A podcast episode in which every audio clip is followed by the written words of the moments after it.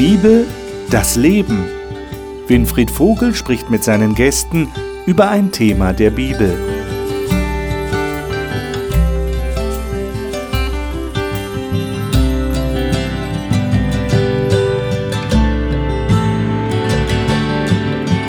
Wir studieren hier in dieser Talkrunde zur Bibel die Petrusbriefe. Jetzt sind wir gerade beim ersten Petrusbrief. Es gibt ja zwei davon. Und ich freue mich, dass Sie dabei sind. Ich freue mich, dass die Gäste hier im Studio sind. Und wir wollen heute über das zweite Kapitel im Petrusbrief reden. Wir werden feststellen, dass es dem Petrus offensichtlich darum gegangen ist, den Leuten, denen er geschrieben hat, diesen zerstreuten Fremdlingen in Kleinasien, eine Hilfe zu geben, wie sie ihr christliches Leben tatsächlich ganz praktisch führen können. Und er wollte ihnen auch ganz deutlich machen, dass sie ein auserwähltes Volk sind. Und da verwendet er Begriffe aus dem Alten Testament. Und deshalb heißt der Titel dieser Sendung auch, alle sind Priester und Prediger. Eine, eine ganz neue Erkenntnis für viele Leute. Was? Wir sind Priester? Die Priester, das sind doch ganz besondere Leute, auserwählt für diesen Dienst. Aber Petrus hat einen ganz besonderen Gedanken, den er damit verbindet. Und wir wollen herausfinden heute, was das für ein Gedanke ist. Da freue ich mich schon drauf und ich darf Ihnen jetzt die Gäste hier im Studio vorstellen. Vera Syring war anfangs Arzthelferin und hat später Theologie studiert und ist derzeit Pastorin im nördlichen Bayern. Sie sagt, sie liebe ihren Beruf und habe konkret erlebt, dass es sich lohnt, Gott zu vertrauen, auch wenn etwas Schlimmes im Leben passiert. Annika Loser-Grönroos ist Theologin und psychosoziale Beraterin und zurzeit Vollzeitmutter. Sie sagt, sie sei zwar in einem christlichen Elternhaus aufgewachsen, habe aber erst nach vielen Jahren eine tiefe Beziehung zu Gott gefunden. Matthias Gaffron ist gelernter Orgelbauer und seit vielen Jahren Audioingenieur beim Hope Channel. Als Pastorensohn ist ihm die Bibel schon seit früher Kindheit vertraut. Inzwischen weiß er viel mehr von Gott, sagt aber, dass er gerne dazulernen möchte. Markus Witte stammt ursprünglich aus Nordrhein-Westfalen und hat schon in verschiedenen Ländern gelebt. Er arbeitet als Senior Innovation Manager für einen weltweiten Konzern und ist aktiver Christ, für den die Bibel die Basis fürs Leben ist. Ich freue mich, dass ihr da seid. Ich lade euch ein, dass wir 1. Petrus 2 aufschlagen. 1. Petrus Kapitel 2. Und da lesen wir mal die ersten drei Verse. Wir werden sicherlich dann auch feststellen, was für einen Bezug jetzt dieses zweite Kapitel mit dem ersten Kapitel hat, denn die Kapiteleinteilung gab es ja zur Zeit, als die Bibel geschrieben wurde, noch gar nicht. Das ist erst viel später hinzugefügt worden. Wir sind dankbar, dass es so ist. Dann finden wir die Bibeltexte leichter. Aber es ist eigentlich ein Gedanke, der jetzt weitergeführt wird. Aber lesen wir mal die ersten drei Verse. Wer von euch ist so nett und liest die mal vor? Matthias? Jo. Sei so gut. Du hast äh, die, äh, die Hoffnung für alle. Hoffnung für alle. Mhm. Hört auf mit aller Bosheit und allem Betrug. Heuchelei, Neid und böses Gerede darf es bei euch nicht länger geben. Wie ein ungeborenes Nein, wie ein neugeborenes Kind nach der Milch schreit, so sollt ihr nach dem unverfälschten Wort Gottes verlangen. Dann werdet ihr im Glauben wachsen und das Ziel erreichen. Ihr habt ja selbst erfahren, wie gut der Herr ist. Hm. Okay, das klingt ein bisschen anders in der Elberfelder. Vielleicht liest du es nochmal nach der Elberfelder. Mhm, Dann gerne. haben wir mal den Vergleich.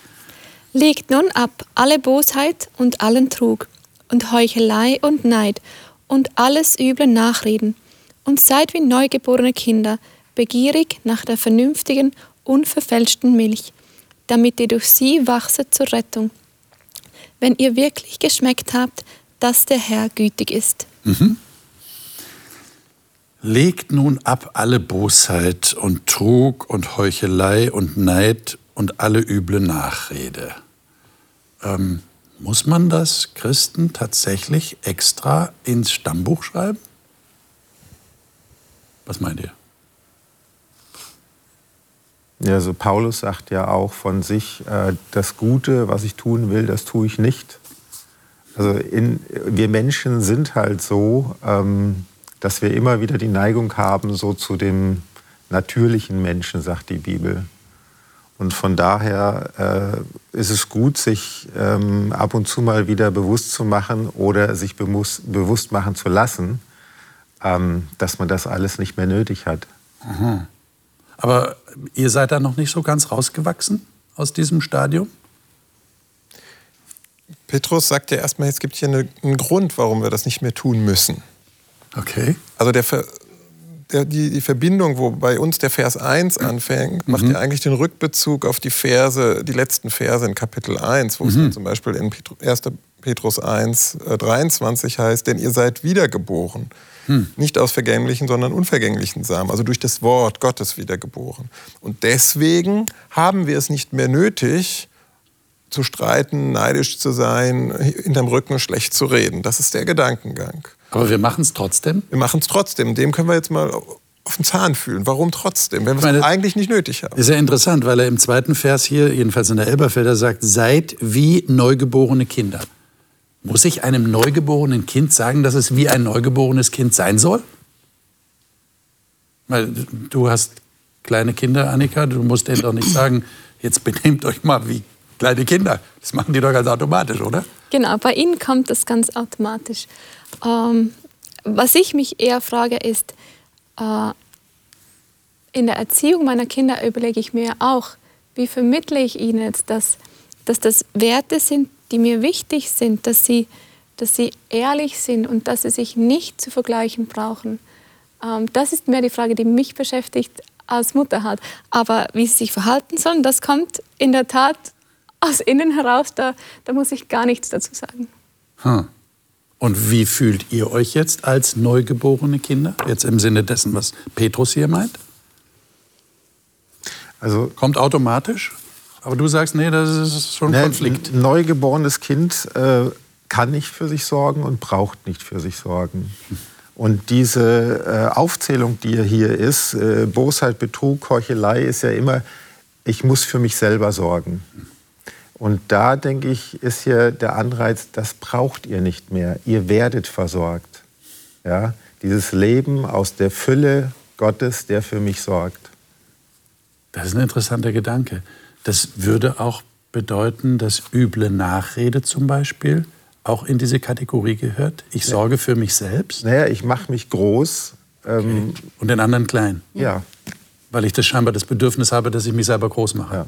Ja. Weil ich nicht das Empfinden habe, dass ich tatsächlich groß bin. Ja. Durch Gott zum Beispiel. Bei mir ah, merke ah, ich, dass diese Dinge da oft auf den ersten Blick so wie eine Abkürzung wirken äh, nicht ganz ehrlich sein, ein wenig Betrug, dann komme ich schneller an das Ziel. Aber das ist eben nur der erste Blick. Und wenn ich dann länger hinschaue, dann weiß ich genau, dass ich diese Sachen nicht machen muss und dass sie sich auch nicht lohnen. Mhm. Weil ich möchte gerne in den Spiegel schauen können und zu mir selber stehen und zu den Dingen, die ich mache. Und ich möchte gerne so sein, ähm, wie ich rede, auch dann, wenn es niemand sieht. Macht ihr euch das selber bewusst oder braucht ihr mal so einen Vers, wo ihr den lest und sagt, richtig, das sollte ich nicht mehr machen? Also selbst in der Kirchengemeinde, ich weiß nicht, Vera, wie es dir geht als Pastorin, mhm. aber du hast sicherlich auch manchmal in der Seelsorge mit Dingen zu tun, wo du über andere reden musst. Und mhm. zwar aufgrund deiner Rolle, die du wahrnimmst. Aber ich merke das eben, ähm, dass es ein ganz feiner Unterschied ist, ob man jetzt wirklich nur so viel über jemanden reden muss, wie es die Situation erfordert, oder ob man sich doch manchmal mitreißen lässt, fünf Worte mehr zu sagen, die gar nicht notwendig mhm. sind. Da packe ich mich dann gern meine eigene Nase und da, Winfried, habe ich dann schon gerne mal so ein Wort, das mir zuspricht. Mhm. Markus, prüf dich mal selbst. Mhm. War das jetzt notwendig und hast du es wirklich auf das absolut Minimum reduziert, wo man wirklich mal über jemanden reden muss und dann hört man aber auch auf. Also du bist dankbar für eine Gedächtnis? Ja, ja. auf jeden Fall. Vera? Also mir ist es vor drei Jahren so passiert, ich, ich saß mit einem Nachbar im Clinch und ich fühlte mich total missverstanden ausgenutzt. Ich habe gesagt, okay, jetzt reicht's, stopp aus, vorbei. Bin dann ausgezogen da auch, weggezogen und dann kam mir noch so ein Briefkontakt. Und dann kam ich ich wusste, es ist nicht richtig, aber ich habe ihm einen Brief geschrieben, der saß. Habe den auch abgeschickt und lese abends so meine Andacht, mache meine Andacht, schlag das Wort Gottes auf und da steht da, vergeltet nicht Böses mit Bösem. Und das traf mich so total. Gell?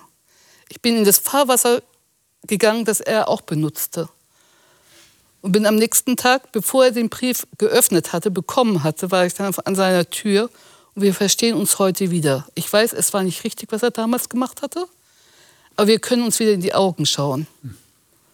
Und ich bin manchmal so froh, dass wir, im, ja, wenn wir unsere Andachten machen oder was auch, dass solche Texte dann dastehen und uns wieder zurückholen. Weil wir das einfach brauchen. Ja. Wir vergessen es. Und Paulus sagte mal, der alte Adam kann schwimmen. Gell? Also das alte Leben kommt manchmal doch immer wieder durch, aber ich möchte es nicht so sein. Ja, Martin Luther war es, glaube ich. Ja, Martin, ja. gesagt Genau. Was versteht denn ihr unter dieser Milch hier, wenn wir jetzt den zweiten Vers hier nehmen? Was, was meint er damit? Du hast, glaube ich, in Hoffnung für alle gelesen durch das Wort Gottes. Also da wird es schon erklärt, was, was unter der Milch zu verstehen ist. Ist das so? Wie, wie würdet ihr das jemand erklären? Begierig nach der vernünftigen, unverfälschten Milch. Und dann geht es ja weiter noch mit dem äh, in Vers 3, wenn ihr wirklich geschmeckt habt. Also es geht ja offensichtlich um Nahrungsaufnahme. Da ist auch der Geschmack, die Geschmacksnerven sind da involviert. Was, ist, was meint der Petrus? Was will er sagen? Also hier steht ja erstmal die Milch des Wortes. Könnte man sagen, okay, äh, Christen ernähren sich sozusagen Okay. im geistlichen Sinne von, von dem Wort Gottes. Es ist ja auch immer wieder das Bild, dass das Wort unsere Speise ist. Aber der Vers 3, den finde ich, der dann noch weitergeht, so interessant. Es geht hier nicht einfach nur um das trockene Wort. So jetzt, jetzt nehme ich das und lese das und jetzt denke ich drüber nach, ne- nehme das gedanklich in mich auf, sondern es geht hier wirklich um Geschmack. Und wenn ich irgendwann mal was Leckeres gegessen habe, ich weiß nicht, wie euch das geht, dann kommt ja der Appetit beim Essen und man möchte eigentlich mehr davon oder man möchte es nochmal essen, weil es so ansprechend, so lecker, so schmackhaft war. Und hier ist dieser Geschmack ja verbunden mit der Freundlichkeit von Gott. Und da sehe ich bei mir auch das Problem, wenn ich mich analysiere in Situationen, wo ich bei Vers 1 daneben gehauen habe. Nicht aus Absicht, vielleicht im Affekt, weil die Emotionen irgendwie schon hochgingen oder ich eh unter Druck und Stress war. Sollen keine Entschuldigungen sein, wenn ich mal irgendwo daneben gehauen habe. Aber wenn ich darüber später reflektiere und mit Gott ins Gespräch gehe und sage, ähm, warum ist mir das eigentlich passiert? Ich möchte es mal reflektieren, mein Verhaltensmuster durchbrechen. Dann denke ich, komme ich immer wieder zu dem Punkt, habe ich die Güte Gottes wirklich so klar aufgenommen, dass ich merke, ich habe das nicht mehr nötig. Das ist für mich der allerwichtigste Punkt. Und dass du die Güte Gottes dann auch anderen Exakt. reflektieren kannst, widerspiegeln Exakt. kannst. Genau, weitergeben und da ist für mich der springende Punkt. Und vielleicht können wir da nochmal einsteigen. Ja, Das ist der Schlüssel. Nochmal ganz kurz zurück. Du hast gesagt, äh, die Milch des Wortes, dass unsere Zuschauer das vielleicht äh, richtig verstehen. Da steht tatsächlich im Griechischen für dieses Vernünftige steht Logikos im Griechischen. Und Logikos, das Wort kommt von Logos, das ist das Wort. Also hier gibt es tatsächlich eine Verbindung. Und deshalb kommt auch Hoffnung für alle auf die Idee zu sagen Wort Gottes. Also es hat schon was mit dem zu tun, was wir gerade gelesen haben, diese Gedächtnishilfe, die Gott gibt äh, in der Bibel. Gut, äh, was gäbe es noch zu sagen zur Milch? Wie, wie erlebt ihr die Milch in eurem Leben? Für mich ist die Reihenfolge noch interessant, die Petrus hier macht. Zuerst zählt er auf, was, was man ablegen soll. Und dann könnte er sagen, und strengt euch nun ein wenig an. Und er macht äh, eine andere Logik und sagt, nachdem ihr geschmeckt habt. Für mich hilft auch, worauf richte ich meinen Blick? Sage ich mir, äh, jetzt mach das endlich nicht mehr? Oder überlege ich mir, wie möchte ich gerne sein? Und wie möchte ich gerne, dass meine Kinder mich erleben und mich beschreiben? Das ist für mich eine ganz andere Motivation, wie so das verbissene, verkrampfte. Das hilft mir, wenn ich überlege, wo gibt es Baustellen in meinem Leben und wo möchte ich gerne verändert werden. Und, und heißt es auch, man, man sucht dann mehr, würdet ihr sagen, man sucht dann mehr die Nähe Gottes, weil er eben so gütig ist und das färbt dann irgendwo ab? Und das ist dann dieses Begierigsein nach der Milch? Ja, ich ich, ich habe ich hab eine Sehnsucht danach, so wie man mit einem Menschen gerne zusammen ist, der, der gütig ist. Kann man das so sagen? Ja, das kann man sicherlich so sagen, aber ich, ich frage mich, warum geht äh, der Petrus jetzt hier von dieser klaren Anweisung in ein Bild über?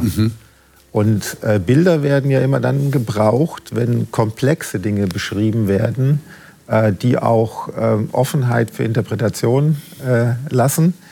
Und ähm, ein Aspekt ist mir gerade noch ähm, gekommen, ein, ein gestilltes Kind ist sehr zufrieden. Mhm. Und diese Zufriedenheit im Leben als Christ äh, zu, zu erfahren, das ist was, was Wunderbares. Und wenn man das geschmeckt hat, ähm, dann möchte man auch nichts anderes mehr. Dann möchte man nichts anderes mehr, ja. ja. Und das, der, der Inhalt wäre dann die, die Nahrhaftigkeit dieser Milch wäre dann die Güte Gottes, nach dem, was Petrus sagt. Ja, ich meine, Muttermilch, ähm, wenn man jetzt das mal im Bild sieht, da ist alles drin, was ich brauche. Was der Mensch braucht. Ja. Ja.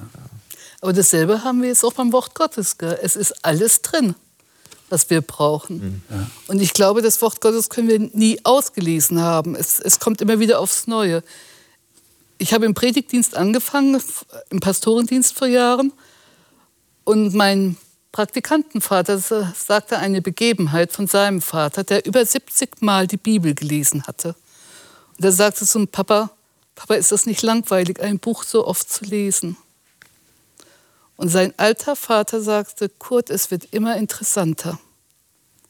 Wie Puzzleteile setzen sich die, die Teile zusammen, die Bücher zusammen.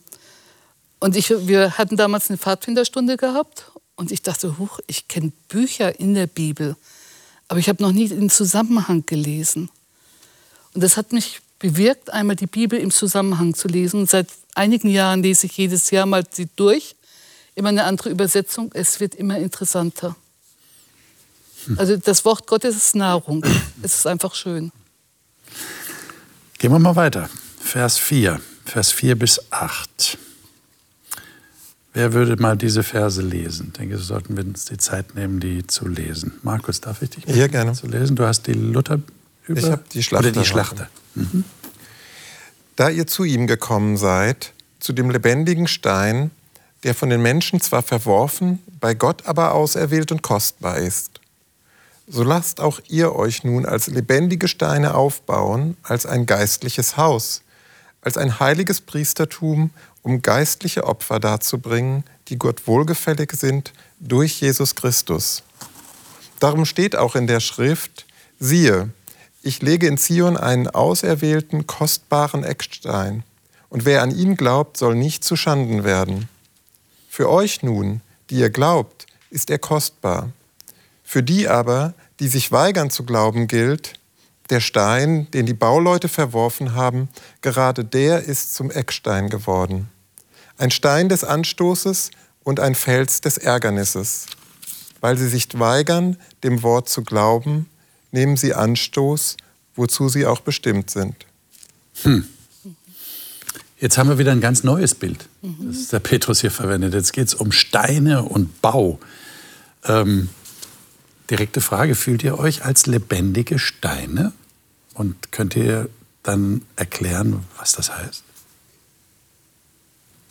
Also ich habe da so eine kognitive Dissonanz in dem Bild. Okay.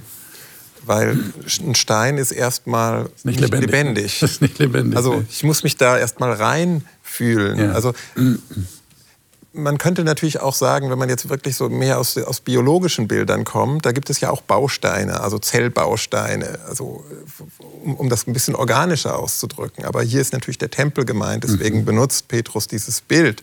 Das verstehe ich schon. Aber ich finde es eigentlich schön, dass es ein organisches Haus ist. Etwas, was wächst, weil die Steine ja lebendig sind. Ja, ich denke, es ist ja interessant, dass hier an, an Leute geschrieben wird, die weit weg wohnen von jedem Tempel. Und gerade für Juden, auch für die, die Christen geworden sind, war bestimmt immer noch im Hinterkopf der Tempel eine wichtige Institution. Und Petrus will aber deutlich machen, wie überhaupt die Apostel, weil sie das von Jesus gelernt haben, der Tempel, das ist, das ist Jesus. Jesus ist der Tempel, er ist der Eckstein. Der wird ja hier erwähnt, nicht? Ein Zitat aus dem Alten Testament. Ich lege in Zion einen auserwählten, kostbaren Eckstein. Wer an ihn glaubt, wird nicht zu Schanden werden. Und jetzt kommt dieses Bild, das der Petrus hier entwirft. Der Paulus hat es ja auch an anderer Stelle. Wenn Jesus der Eckstein ist, dann seid ihr, die gläubigen Menschen, wie Steine, die in diesen Bau eingefügt werden. Äh, was für, was für, für eine Botschaft ist das? Wie, wie, wie nehmt ihr diese Botschaft auf? An welchem Bau seid ihr denn beteiligt? Wo werdet ihr denn als Steine eingefügt? Für mich bringt das Bild ganz stark zum Ausdruck, dass ich Teil bin von etwas Größerem. Also ich bin in Verbindung mit anderen gläubigen Menschen, ähm, nicht irgendwo, nicht irgendwie, sondern unser Gebäude hat ein Eckstein, sozusagen ein Fundament und das ist Jesus Christus. Und wenn ich äh, in meiner Kirchengemeinde mit anderen gemeinsam meinen Glauben teilen kann, ist das für mich etwas ganz anderes, wie wenn ich im Alleingang einfach meinen Glauben lebe.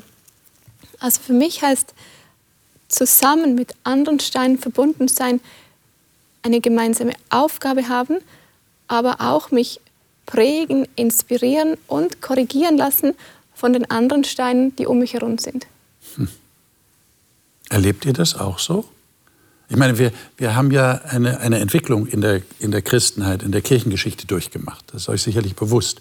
Also gerade die Reformation hat ja Leuten im ausgehenden Mittelalter geholfen, ihre persönliche Beziehung zu Gott und zu Jesus Christus ins Blickfeld zu nehmen. Die waren ja sehr stark an die Institution Kirche gebunden. Die Kirche war der Ort des Heils. Man musste zum Priester gehen und beichten, man musste äh, die Sakramente empfangen, man musste die Eucharistie feiern, also das Abendmahl, das Brot zu sich nehmen, die Hostie und so weiter. Ohne das gab es kein Heil. Und die Reformatoren haben dann sehr stark dieses individuelle Christentum gebracht. Aber jetzt redet Petrus jetzt von, ja, von, von einer Gemeinschaft von Gläubigen. Wie, wie geht es euch damit? Also ich würde ganz gerne mal auf, auf so Grundprinzipien zurückkommen. Mhm. Von Gott wird gesagt, und so seh, sehen wir Christen das, Gott ist Liebe. Mhm. Und Liebe kann ja nicht für sich alleine da existieren. Deswegen vielleicht auch die Dreieinigkeit Gottes. Sie sind es sind ähm, Wesen, ähm, die nicht alleine für sich sind, sondern einer ist vielleicht für den anderen da. Und das jetzt im, im größeren Sinne, äh, ich kann, wenn ich Gottes Kind bin, wenn ich ähm, abgefärbt habe von ihm, auch nicht nur mich selber lieben. Ist, das ist eigentlich in der Liebe, in der göttlichen Liebe gar nicht drin, sondern äh, Liebe braucht immer ein Gegenüber. Und so äh, ist es nötig, äh, dass, dass man eben einen Verbund hat von, von Menschen, an denen man dieses ähm, Prinzip, klingt fast zu kalt, aber das leben kann. Und das ist äh, halt dieser Bau. Und ich würde den auch ungern begrenzen jetzt. Ähm, also der hat mehrere Dimensionen für mich. Der hat für mich Ortsgemeinde, der hat für mich äh, Kirche, der hat für mich äh, Christenheit und der hat für mich sogar Menschheit. Also ähm, das ist der Bau, denke ich, der damit gemeint wird. Aber jetzt, wenn wir es mal ganz praktisch nehmen, äh, kennt ihr nicht auch Leute oder vielleicht ist es euch selber schon so gegangen, dass ihr sagt, also nee, also heute gehe ich nicht in die Kirche. Die gehen mir so auf den Wecker. Ich will jetzt lieber alleine meinen eigenen Gottesdienst zu Hause feiern. Oder ich schaue Hope Channel, ja, die übertragen ja da auch Gottesdienste und Predigten und so, aber in die Kirche gehen, nee, also was würdet ihr da sagen? Ich würde sagen, nee, geh auf jeden Fall hin und das ist wichtig. Also ich, ich sehe in dem Bild, ich möchte noch mal vom Bild kommen. Ja. Ähm, der, Stein, der Stein sagt ja auch nicht, äh, nee, also heute möchte ich hier nicht in der Mauer sitzen, das ist ein bisschen blöd. Äh, dann soll es da halt ruhig mal ein bisschen zugig sein, dann zieht halt der Wind durch. Ähm, ich mache mich mal heute auf den Weg und äh, bin mal irgendwo anders. Ähm, ich will niemanden verurteilen, der genau, was du gerade gesagt hast, äh, mal sagt, heute brauche ich eine Auszeit. Das will ich damit nicht sagen, aber es geht eigentlich um das Grundsätzliche. Wenn der Stein dauerhaft fehlt, dann fehlt etwas auch in dem Ganzen, in dem heiligen Haus. Und, und, und das ist schon wichtig, ähm, dass, dass wir uns eben einfügen in eine Gemeinschaft und auch Aufgaben haben. Und wenn wir fehlen, wenn wir jetzt quasi nur selbstbezogen an uns denken, dann fehlen wir auch den anderen Steinen, die rechts und links sind. Also da ist, da ist was Größeres Ganzes, was dann auch ein Stück weit zerbricht, wenn jetzt jeder dieser Gedanken nachgehen würde, die du gerade geschrieben hast. Ja, aber ich sehe das auch schon wieder als Reduzierung zu sagen, ein, ein Tag in der Woche, ähm, da spielen wir mal Stein, Stein mit Beinen. Ja. Ähm, das ganze Leben ist, denke ich, damit gemeint. Ich bin ein Stein und zwar von äh, äh, die ganze Woche, 24 hm. Stunden. Das heißt, du repräsentierst den Bau unter der Woche? So sehe ich das, ja. Okay. ja. Und wenn ich mal nicht in die Gemeinde gehe, mhm. dann heißt das noch lange nicht, dass ich nicht dazugehöre. Mhm.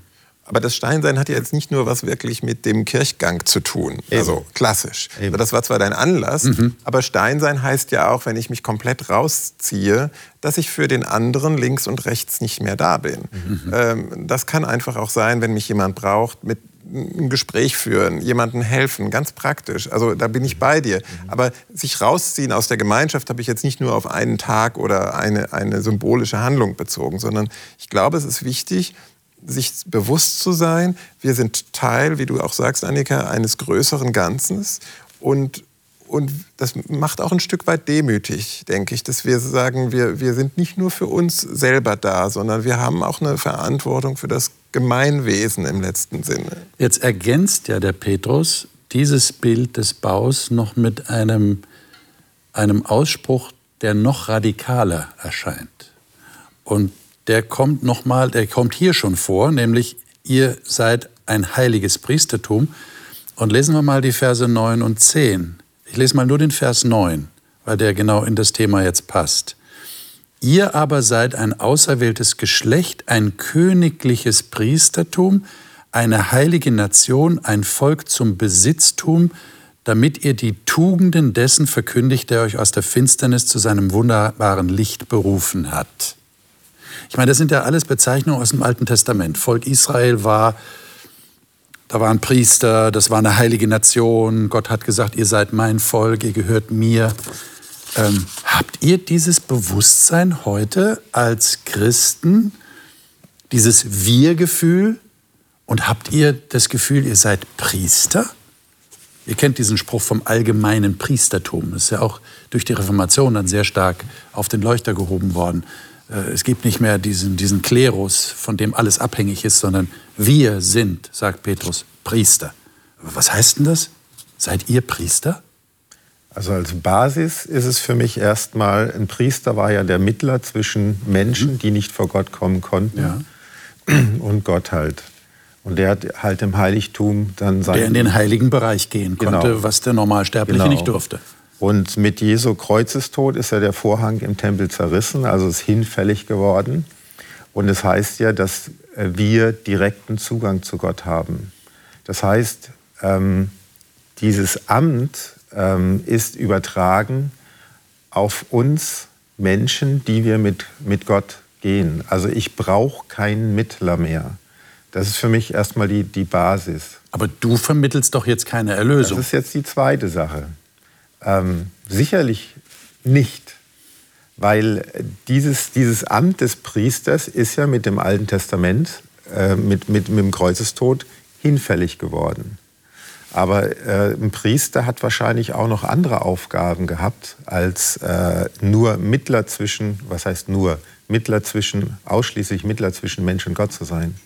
Sondern der Priester hat auch mit dem Volk gelebt. Er hat äh, ihnen, ihnen gedient. Er hat äh, Gedanken äh, Gottes weitergegeben. Und das sind vielleicht Dinge, die auch unser Auftrag sind.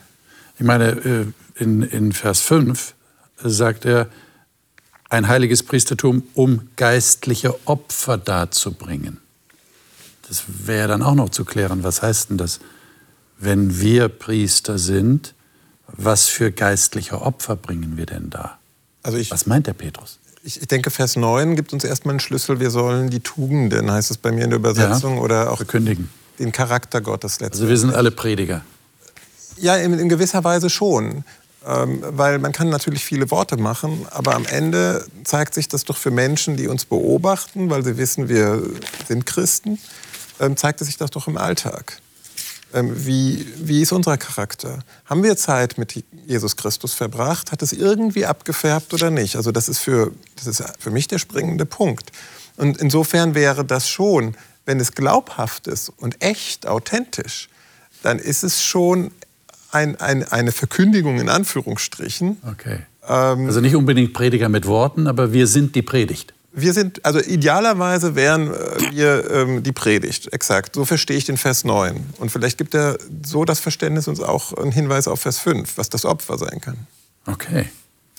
Also ich habe das lange so verstanden, dass wir unser Leben hingeben sollen. Mhm. Also und ähm, habe irgendwo das Gefühl dann bekommen, da stimmt irgendwas nicht, weil das Opfer ist Jesus Christus. Mhm.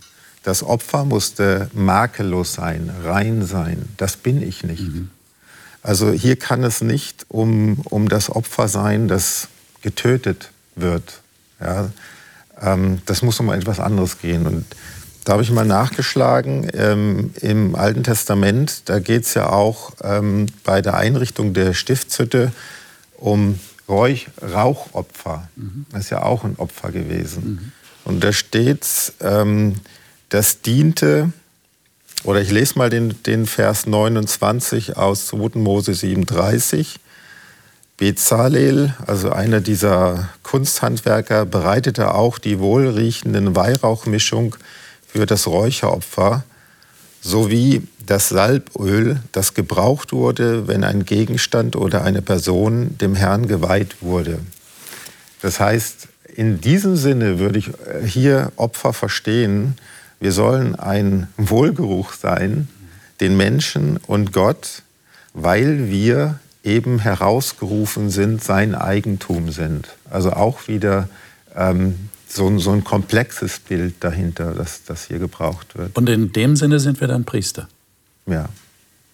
Ähm, beschleicht euch da irgendwie ein unannehmendes Gefühl, dass ihr sagt, was, ich, ich bin, was für eine Verantwortung ist das? Kann ich das überhaupt wahrnehmen? Also der Vers 5 gibt hier noch einen interessanten Hinweis, denn diese Opfer, die wir darbringen sollen, die sollen Gott wohlgefällig sein. Gott hochwillkommen ja? durch Jesus Christus. Durch Jesus Christus, nicht durch mich. Okay. Und ich glaube, äh, Matthias, du hast gerade von der Hingabe gesprochen, dass wir uns Gott hingeben. Und wann sind wir wohlgefällig? Nur wenn Jesus Christus in uns sichtbar ist. Also wenn, wenn, das ist ja so das, was man klassisch auch in der Theologie vielleicht durch die Gerechtigkeit, durch Glauben oder die Gerechtigkeit Jesu Christi beschreibt, dass eben Christus in uns sichtbar wird und das, nur deswegen ist es wohlgefällig, weil wenn Gott uns sieht, sieht er Christus in uns. Hm all diese Sachen, die da aufgezählt werden, ausgewählt und königlich, heilig und zu Gott gehörend, ähm, das macht ja etwas mit mir. Und dadurch werde ich auch aufgefordert, verantwortungsvoll so zu leben. Also das, wozu ich da ähm, eingeladen werde, auch wirklich zu leben. Das ernst zu nehmen, das ist für mich Teil dieses Opfers. Hm. Also es betrifft mehr das Leben, als, als dass es das Reden betrifft was du Beides. schon gesagt hast. Ja. Be beides. Beides. Mhm. Und da schließt sich für mich der Kreis. Deine Frage, Christentum ist was zwischen mir und Gott, hat ja. sonst mit niemandem was zu tun. Nee, eben weil ich rausgerufen bin, weil ich ein Kind Gottes bin, habe ich eben auch diese Verantwortung für den Nächsten. Mhm. Das gehört zusammen. Mhm. Vera, wie geht es dir da als Pastorin? Fühlst du dich als, als Priesterin in diesem Sinn mehr als jetzt deine Gemeindeglieder? Oder würdest du sagen, nee, da ist kein Unterschied. Ich sehe auch in meinen Gemeindegliedern Priester in, im Sinne des Petrus. Mhm. Ich sehe tatsächlich in den Gemeindegliedern auch Priester. Fürsprache. Und das finde ich das Schöne, dass wir unterschiedliche Gaben haben. Und dass wir jeder mit seinen Gaben dienen können. Das wird gebraucht. Aber mir ist noch wichtig geworden, ihr seid es. Ihr werdet es nicht einmal sein, sondern wenn ihr ja gesagt habt zu Jesus, ihr seid, mir gefällt eigentlich Botschafter an Christi Stelle besser. Ihr seid Botschafter, das, was Jesus hier auf Erden getan hat unter uns Menschen, geheilt, verkündigt. Das ist unsere Aufgabe. Sei für die Menschen da. Bring sie zu Jesus. Oder wenn sie nicht mehr weiter wissen, es gibt einen Weg. Hilf ihnen einfach dazu. Mhm. Also theoretisch könnte man zu jemandem hingehen. Ich meine, du arbeitest ja auch in einer Firma. Könntest du dann Arbeitskollegen hingehen und sagen, übrigens, ähm, wenn du es noch nicht wusstest, ich bin dein Priester. Vielleicht außerhalb der Arbeitszeiten, weil so weltanschauliche Fragen besser nicht ins, in, ins Geschäftsleben okay. eingeführt werden sollten, aber vom Grundsatz schon. Aber ich würde gerne noch mal auf die Verantwortung. Mhm. Das ist ja eine Verantwortung. Genau. Die könnte man ja auch als eine drückende Last empfinden. Mhm. So, weil man auch ja, was wird jetzt erwartet von mir? Genau. Und kann ich diesem äh, ähm, Anspruch ich überhaupt gerecht werden? Genau. Und da schließt sich für mich der Kreis auch in unserem Text heute, weil ich gerne noch mal auf den Vers 2 zurückblenden ja. möchte, mhm. dass wir eben durch diese Milch des Wortes heranwachsen. Ja.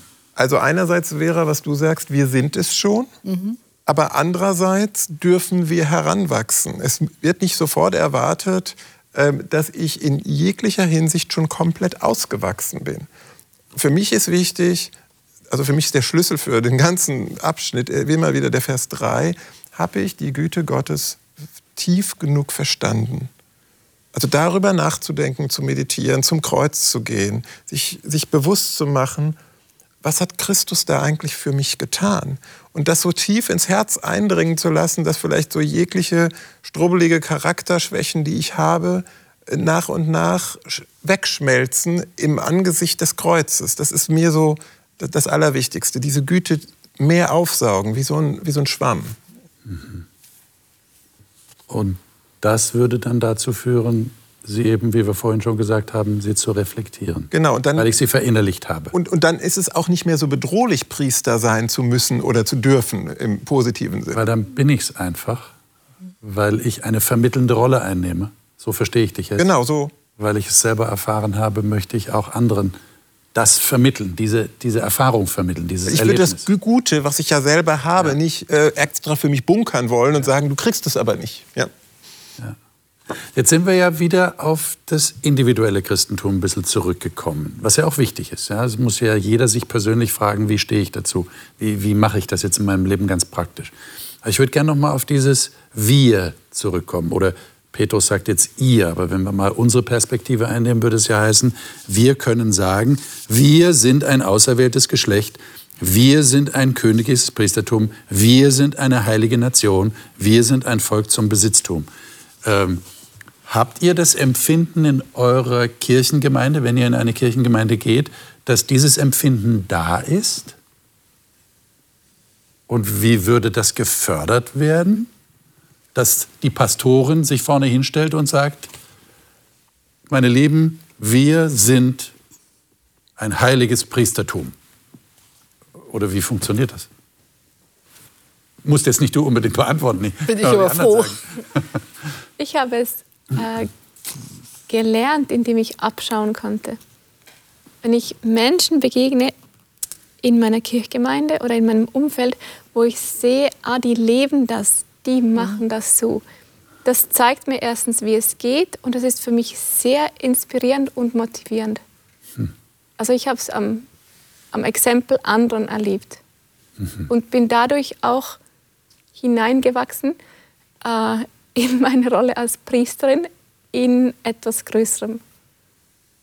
Und du würdest sagen, da wird jetzt gar nicht so viel drüber geredet, das wird jetzt nicht unbedingt thematisiert, sondern du erlebst es einfach im tatsächlichen Beobachten, im, im Leben. Es wird sichtbar. Genau, in meinem Leben war es so, es würde auf vermutlich auch nicht schaden, das einfach mal zu thematisieren. Mhm.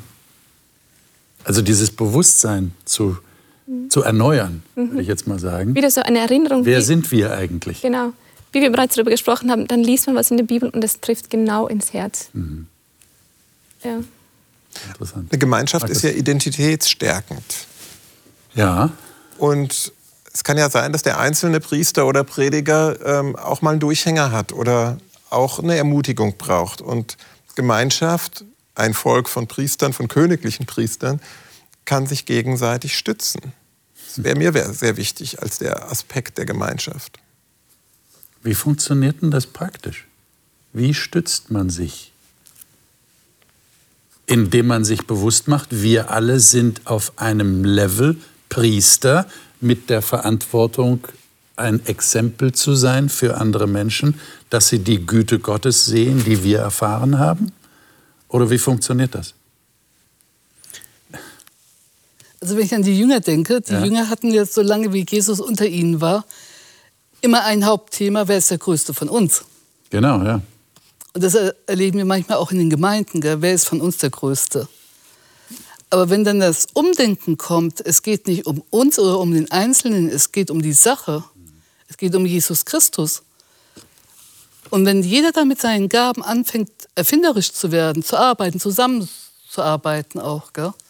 sich zu ergänzen, dann, dann fängt da was an. Und das finde ich einfach schön zu sehen, wie die Gemeinde, die Kirchengemeinde anfängt zu leben.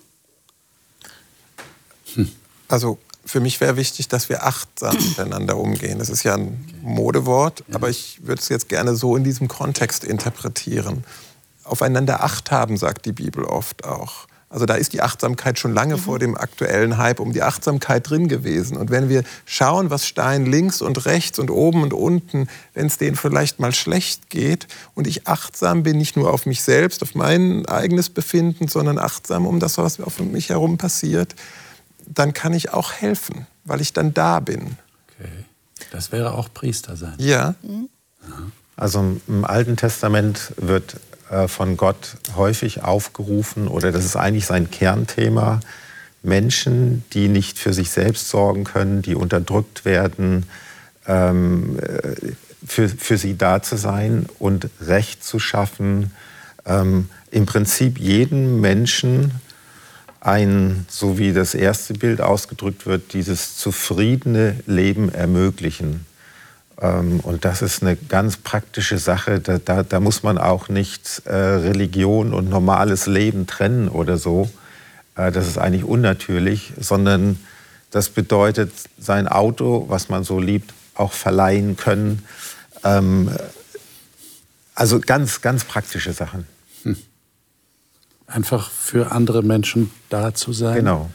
Sowohl im geistlichen Bereich, da haben wir jetzt drüber gesprochen, als auch im ganz praktischen alltäglichen ja, Bereich. Ja.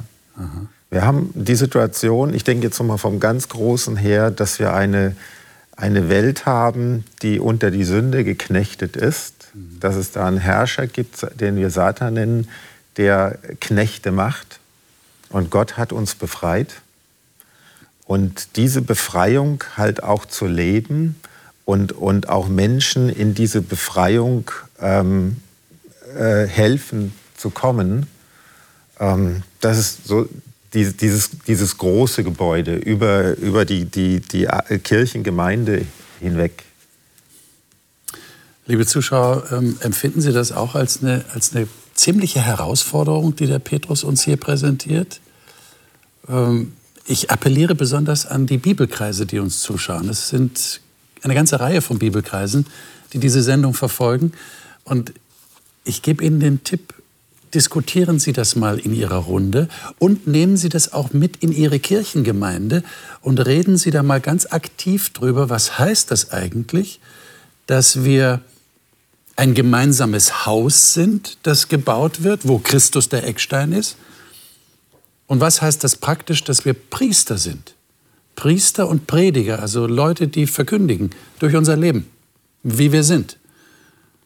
Und dass man sich dann eben Gedanken machen muss, ähm, inwieweit äh, habe ich die Güte Gottes schon so verinnerlicht, dass das für mich eine Nahrung ist, auf die ich gar nicht mehr verzichten möchte, weil sie so wertvoll geworden ist und weil ich sie gerne verschenken möchte an andere oder helfen will, dass Gott sie anderen Menschen schenken kann.